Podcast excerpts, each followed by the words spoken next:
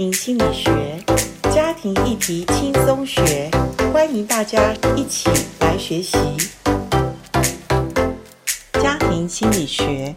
在我们有一系列谈到有关所谓父母学这个主题的时候，可能我们身为父母的，过去我们觉得父母把我们养大，父母对我们的影响，我们现在细细的咀嚼起来，发现是有。一些父母忽略了孩子成长必须要的养分，或者必须要的一些心理的需要，父母不知道。老一辈的父母觉得我养你，把你带大，就是我尽了我这一生这一辈子所当做的。但是我们也知道，下一代或者我们下下代，每一个季节，每一个世代已经不一样了。在这个不一样的世代转变中，我们做父母的还真的要有更多的学习，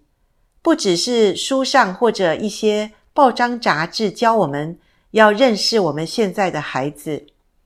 甚至我必须讲，有时候我们做父母的也要看一看现代年轻人他们所接触的一些科技的一些 3C 产品或者一些呃影片。他们所知道的爱情观，他们所知道的家庭，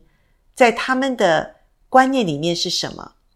所以做父母真是一辈子的学习。但我觉得人生有趣的也是在于，我们可以不断的变化，我们也不断的有一个呃成长的动力，就是我要知道怎么跟呃我亲爱的家人相处这个议题，我觉得是我们可以。一直不断的去成长的方向。今天我们来谈一下现代的父母怎么跟青少年的孩子来对话呢？青少年的孩子往往给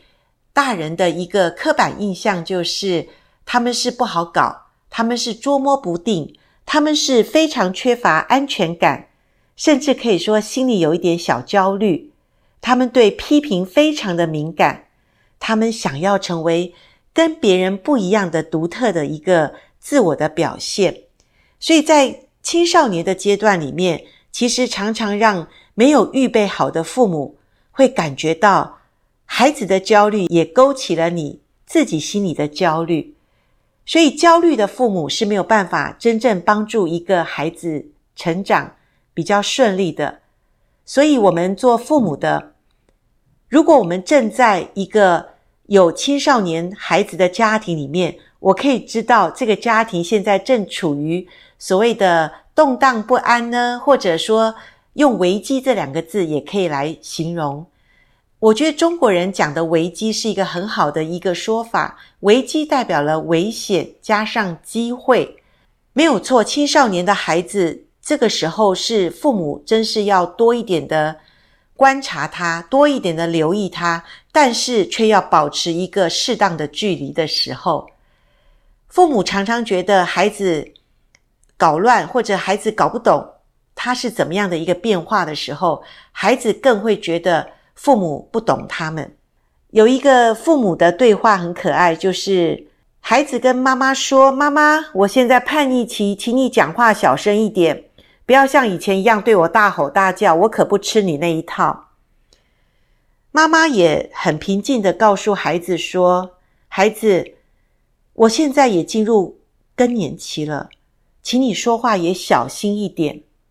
我是随时有情绪的哦，所以我刚讲家庭在这个阶段里面还真的蛮有风暴的变化，因为风暴就是。”中年父母可能在外表看起来是一个稳定的大人，可是他内在也会有他因为情绪，因为在更年期，在中年转型的时候，也有他一些改变的时候。所以在面对一个变动的青少年、中年的父母，要怎么样的来随着他们的变化，而自己也能够。有一个安稳的中年期呢，我觉得这个话题我们倒是可以来谈一下。所谓中年危机遇到青少年的叛逆期，这个是蛮需要去学习的，也需要去查验看清楚我们中年父母，我们有哪一些地方是我们可能无知造成的一些家庭的一些呃风暴的。好，我们来谈一下中年期的父母真是不容易啊，因为人生三个大哉问：我是谁？正好就是在中年期也有一个阶段，就是问我是谁。中年期为什么会问我是谁呢？因为中年期的呃父母们，他的工作大概已经到达了一个呃奋发图上，然后但是也觉得已经慢慢，我必须要知道我未来的方向，我要走的目标是什么，所以他的工作也是从他的变化改变。呃，一些高高低低起伏的阶段里面，慢慢要进入一个所谓高原期了，也就他未来可能就是走向这个方向，慢慢要定位的一个时期。那当他的工作可能在一个高原期，或者工作有时候也感觉有点疲惫的时候，他的身体呢，也时不我与，他会感觉我的身体不像过去几年。我可以爬楼梯，我可以不用喘气，我就可以一口气就爬到好几楼。可现在发现身体在走下坡了，身体的健康也不是过去那两三年、以前十年前的这么这么有力气了。然后也会发现奇怪了，我现在好像愿意多一点时间花在家庭，因为过去在打拼的时候，家里我也忽略了。可是我现在回到家，怎么家里好安静哦？怎么看不见？呃，迎接我的小孩子时候的孩子，跟我的另一半怎么搞得？他也确实不在家，或者他也忙他的，没有错。中年的家庭有时候如果不小心也会打结哈。所谓打结，就是说夫妻各走各的，或者形同陌路，或者说你忙你的，我忙我的，我们相安无事。在中年时期的个人，又是觉得非常的停滞不前，觉得。哇，也不像年轻的时候那么的有冲劲，那么的有创意，那么的可以去发挥自己。可是想一想，自己还不是很老啊，那为什么自己感觉已经呃到了，好像我必须要有一个抉择，我必须要有一个呃个人成长的一个停滞的时候？我想这个时候是所谓中场休息的时间。各位，我们看过球赛嘛？球赛都有所谓中场。休息时间，所以我想中年期也是我们可以停下脚步，我们可以多一点想一想过去的人生、未来的人生。我现在正好在人生的中场，我要怎么样的去把我自己、把我的家庭、把我未来的这个要成年的孩子，想想看，我的未来的家庭图像是什么？其实就是你现在中年必须要好好停下来。去想一想的时刻了，所以中年能够有一个中场休息的时间，我也觉得是蛮好的。想一想，孩子离巢的时候，你跟你的配偶、你的家庭会变成什么样子呢？想一想，当你的孩子进入职场的时候，你可以跟他像朋友一样去谈他的职场问题吗？想一想，当你的孩子不在家，你跟你的配偶两个人在家的时候，你们的光景会如何呢？你们会真的像呃所谓的两个人相看两相厌吗？还是我们可以有我们的生命的第二春？我们可以计划，我们可以有很自由的时间，我们可以一起的规划，我们呃可以在一起，我们可以做什么事？我们可以一起学什么？我们可以有话而谈呢？所以各位，现在也许是我们最好的时候，也就是我们来想一想。孩子还留在我身边，孩子还至少跟我有一餐饭可以一起吃，孩子至少我们现在每一天还有见面谈话的时间，请我们想一想，我们要抓紧我们现在可以跟孩子同住在一起的这个精心的时刻，我们可以也许一天不是很长的时间，但是我们可不可以好好抓住三十分、十分钟、二十分都好。我们可以给孩子一个好的话题，我们可以有一个对话的时间。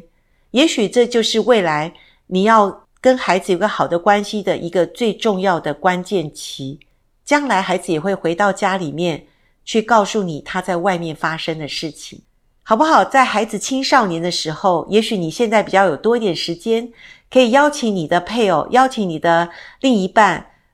花一点时间，我们过去小孩在家，我们没有办法单独的去看场电影，我们没有时间可以一起去喝个咖啡，我们没有办法一起共同的去用餐。现在我们可以有时间，我们一起去吃一个我们想吃的东西，我们可以谈一谈，呃，最近发生的事情。因为当孩子离巢的时候，才是我们婚姻真正的考验的时候。何不现在趁着孩子还在我们旁边，但是我们给孩子一个好的影响力，给孩子一个好的婚姻的一个盼望，就是我未来的婚姻，我要像我爸妈一样。我未来的婚姻，我可以有一个跟我谈心的人，我们可以有话而谈。所以现在你也是你孩子最好的导师，你可以告诉你的孩子，婚姻就是两个人可以陪伴。婚姻就是我们在生活当中，我们可以互相的扶持。婚姻就是我们同住在一个屋檐下，我们可以一起的分享我们的心里的事情。所以，我想现在的孩子也很需要有好的父母，看见有好的婚姻，他们未来有好的盼望。所以，很期待我们这一集可以对我们的父母有一点的提醒，就是。我们个人的成长对我们孩子是很重要的。如果你现在发现你有时间，你也想要成长，也许你可以来参加我们台湾真爱家庭协会我们有的读书会，或者我们线上有一些的课程，或者我们的 Podcast 里面我们有谈很多所谓婚姻、自我成长或者亲子的课题。我想很多东西都是在我们家庭里发生，但我们以前都没有学习的机会。趁着我们中年，我们中场休息的时候，我们可以有更多的机会，我们来学习成长这个课题。